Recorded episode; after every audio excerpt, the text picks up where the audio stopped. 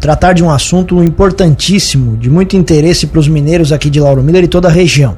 A Comissão de Trabalho da Câmara dos Deputados realizou ontem uma audiência para debater a proposta que trata da concessão de aposentadoria especial, uma, uma um requerimento que foi apresentado pela deputada Giovânia de Sá para um projeto de lei do deputado Alberto Fraga.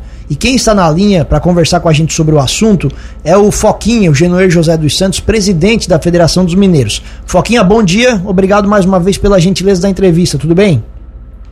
Bom dia, bom dia, bom dia, Tiago, bom dia, Juliano, bom dia a todos os ouvintes aí da Rádio Cruz e Mal.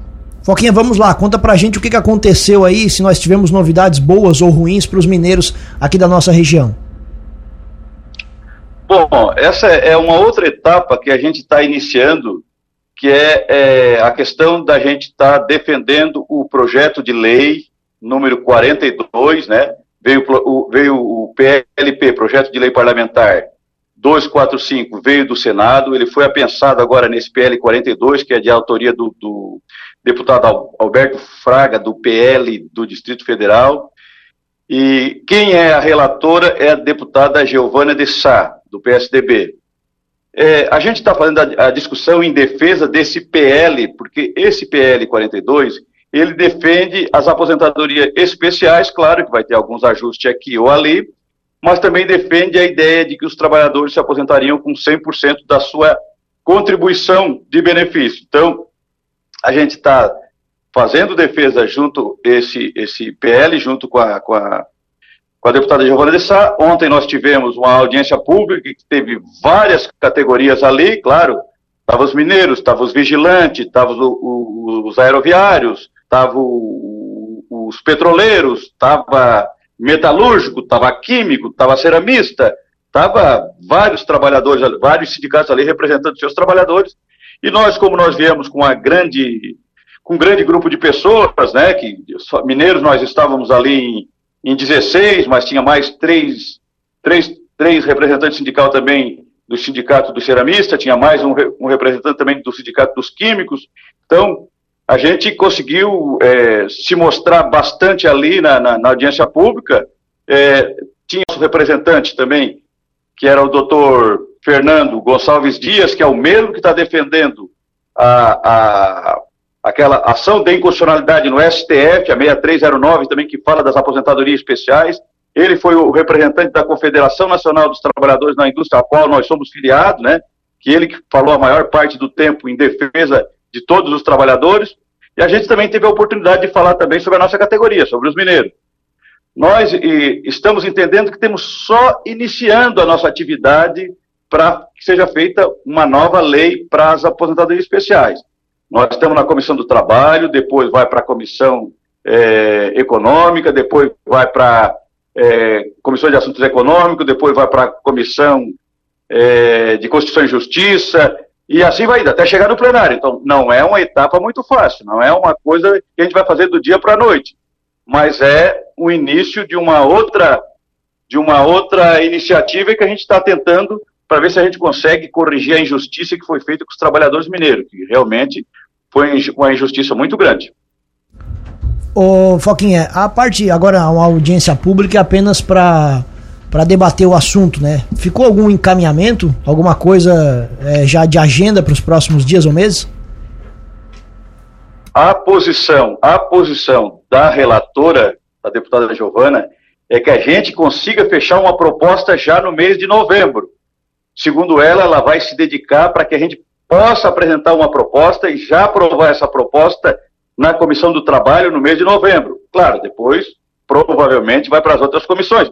Mas se a gente conseguir agilizar aí já na comissão do trabalho, com o empenho da relatora, com a agilidade das, das, das demais categorias, com a nossa participação, se a gente conseguir aprovar um projeto que atenda aos interesses dos trabalhadores, claro, e, e para nós, principalmente a dos trabalhadores mineiros, é, depois a gente vai para uma outra etapa em outras comissões mas vamos estar tá empenhados nisso. E ontem também tivemos uma reunião muito importante é, com assessoria técnica da Câmara dos Deputados. Então, às 15 horas, das 15 às 16, nós tivemos uma reunião com assessoria técnica, uma reunião muito positiva, muito boa, deixaram livre para a gente poder argumentar e falar sobre a nossa atividade, atividade de mineração de carvão, o pessoal dos químicos falaram, o pessoal dos ceramistas falaram, Então, foi uma reunião importantíssima também antes da audiência pública. Acreditamos e, e, e nos colocamos à disposição da assessoria técnica e é, o dia que nos chamar para que venha em Brasília, pode ser na semana que vem, na outra, nós vamos estar à disposição, porque nós realmente também temos essa, essa, essa vontade de agilizar esse projeto para fazer justiça com nossos trabalhadores mineiros. Imaginando, Foquinho, o trâmite normal de tudo isso, vocês chegam a pensar em um prazo que ela possa ser levada ao Congresso para ser votada? Olha, eu vou te dizer uma coisa. É, em junho do ano que vem, começa a campanha eleitoral já, né? Então, se tiver que ir para plenário, que seja até junho do ano que vem, né? Porque depois de junho dificilmente se aprova mais alguma coisa nesse sentido, né? Aí nós teríamos que. Só que depois que vem para plenário, como o PL 245 veio, foi apensado com o PL 42. Então, vai ter alteração desse PL 245, que foi, o relator era o senador de Pereira de Amin, veio para a Câmara. Como vai ter alteração, então, mesmo nós aprovando na Câmara dos Deputados, ele não vai para a sanção do presidente. Ele ainda volta para o Senado e o Senado vai retificar ou ratificar a posição da Câmara e aí sim, aí depois vai para a sanção do presidente. Mas mesmo nós conseguindo aprovar até o mês de junho do ano que vem, ele ainda volta para o Senado. Nós já conversamos algumas vezes sobre esse assunto, Foquinha. Agora, de fato, é esse projeto de lei que vocês vão defender. Tinha um outro projeto, se não estou enganado, que era do senador Esperidião a mim, mas que também não atendia às demandas de vocês. Então, pelo jeito, pelo que você tem falado, é, é realmente esse agora, do deputado Alberto Fraga, que vocês vão levar adiante. É esse que nós estamos levando adiante, porque, o, o por exemplo, para os eletricitários, o PLP que veio do Esperidião Amin, que o relator Esperidião Amin, que veio do Senado, atende. Para os aeroviários, também atende. Para os vigilantes, em parte, falta eh, algum critério, acrescentar algum critério ali para ele ser, é, é, não ter nenhuma uma, uma dúvida jurídica, né? Mas para nós, para nós, o, o, o, relator copiou o que estava na emenda constitucional 103, na reforma da Previdência, e transferiu para o PLP 245. Então, para nós, não adiantou nada. Então, nós temos que trabalhar agora em cima do PL 42, porque no PL 42 ele também fala da remuneração, que para nós é muito importante, porque não é justo ter um trabalhador, vou dar um exemplo, né? O trabalhador pega lá com 34 anos numa mina, ele vai trabalhar 16 anos, até os 50, depois de 50 ele não pode trabalhar mais. Esse trabalhador vai se aposentar com 62% da renda dele. Então, é, fica difícil para a gente para a gente trabalhar dessa forma, porque é, é, uma injustiça muito grande, porque esse trabalhador, se ele ganha 4 mil reais, para ter uma ideia, a, a parte do trabalhador e a parte do empregador vai dar 47,47% de contribuição com a Previdência. Tu pega a, a, comparação com mesmo, a mesma pessoa que começa a contribuir com a Previdência, com, começou a contribuir com 50 anos e vai se aposentar com 65 de idade, ele vai contribuir com 11%, que é 145 reais. Então nós estamos contribuindo 13 vezes mais do que um, um, um trabalhador de atividade comum. Isso é, é, é, é humanamente é, é impossível de ser uma coisa racional. Isso é uma grande justiça que estão fazendo com os trabalhadores. Não é possível os mineiros estar tá pagando, em média, o mineiro, o trabalhador e o empregador estão pagando em média 47% ao mês da sua renda bruta e quando vão se aposentar, se aposentam com 62%. Uma outra coisa que é muito prejudicial, o trabalhador que iniciou as suas atividades de mineração a partir de 13 de novembro de 2019, se ele trabalhar até 2019, se ele trabalhar até 2029, ele trabalhou 10 anos, contribuiu com a Previdência pagando é, ele e a empresa pagando R$ 1.900 por mês, esse trabalhador não pode converter nada. O período que ele trabalhou é como se ele estivesse pagando 11%. Veja bem a, a injustiça que está sendo feita com os trabalhadores mineiros. É coisa assim, é uma coisa irracional. Não tem sentido. Além de uh, aumentar a quantidade de tempo do trabalhador mineiro, que se ele estava no subsolo lá em 2019 faltava um dia para ele se aposentar, aumentou mais sete anos e meio. Então, de 2019 para cá, quem não tinha dado os 15, ninguém se aposentou mais. Só vão se aposentar com trabalhar mais sete anos e meio. E vão se aposentar com 70%. Então, tem essas coisas que nós precisamos corrigir. Nós sabemos que é difícil, nós sabemos que passar uma lei no Congresso Nacional não é fácil, mas também nós não vamos ficar de braço cruzado é, esperando a banda passar, né? Nós temos que ir para cima e ver o que, que, é possível a gente, a gente conquistar. Hoje também teve duas, duas deputadas federal é, do Partido dos Trabalhadores, a deputada Ana Paula, que é de Santa Catarina, e a deputada Érica Cocai, do Rio de Janeiro. Elas participaram da audiência pública e elas falaram em defesa da, da, da, em defesa de uma reforma para as aposentadorias especiais. Então, eu acho que nós vamos ter um caminho aí para gente, a gente caminhar de forma que nós vamos estar com o governo junto. Pelo que eu entendi da, da posição da deputada Ana Paula, da deputada Érica Cocai, ela já, eles já estão trabalhando isso junto ao governo para que a gente possa conquistar o direito aos trabalhadores, claro, em particular para nós, dos trabalhadores mineiros. Vocês saem confiantes dessa audiência pública?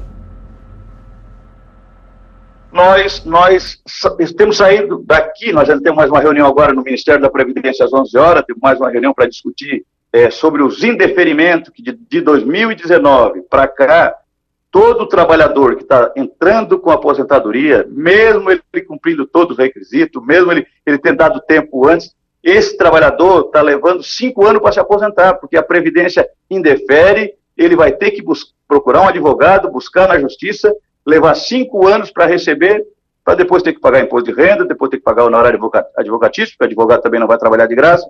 Então, não é justo o que a Previdência está fazendo com os trabalhadores mineiros. Então, nós temos, nós já tivemos é, é a terceira reunião que a gente está tendo com a Previdência. Nós vamos agora às 11 horas ali conversar com, com, com o chefe da Previdência para a gente discutir também essa questão dos enquadramentos. É preciso, a Previdência é preciso melhorar, é preciso ter um atendimento com as pessoas que não, há, que não seja necessário procurar um advogado para te poder ter o direito de te aposentar se tu já, já, já cumpriu todos os requisitos. Então, essa, essa discussão a gente também quer fazer hoje também no Ministério da Previdência.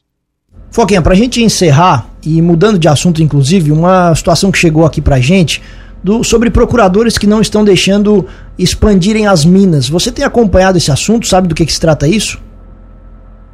Olha, nós protocolamos, é, nós, nós é, a, é a cadeia produtiva do carvão, é, ferroviários, eletricitários, o, o, Sindicato dos Mineiros de Uruçanga, Sindicato dos Mineiros de Criciúma, Sindicato dos Mineiros de, de Lauro Miller, Sindicato dos Mineiros de Siderópolis, a Federação. Nós estivemos na dia 24, terça-feira, estivemos no Ministério Público Federal, protocolamos um documento, estamos solicitando uma reunião junto ao, ao procurador Demerval, para que a gente possa sentar e discutir uma forma de dar continuidade à atividade de mineração. Do jeito que está acontecendo, está sendo asfixiado o setor.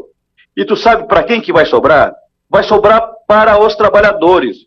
Nós já vimos esse filme passar com a Carbonífera Criciúma. Nós já vimos com a Coperminas. Nós sabemos que se asfixiar o setor, se não deixar o setor estar em atividade, vai sobrar para os mineiros. É os mineiros que vão perder o emprego. Os donos de mina, eles até têm recursos financeiros para se manterem. Agora, nós, os trabalhadores mineiros, nós não temos. Então, é importante. Nós temos uma lei, a 14.299, ela fala que nós podemos estar em atividade até 2040, que é o período de transição energética que foi aprovada.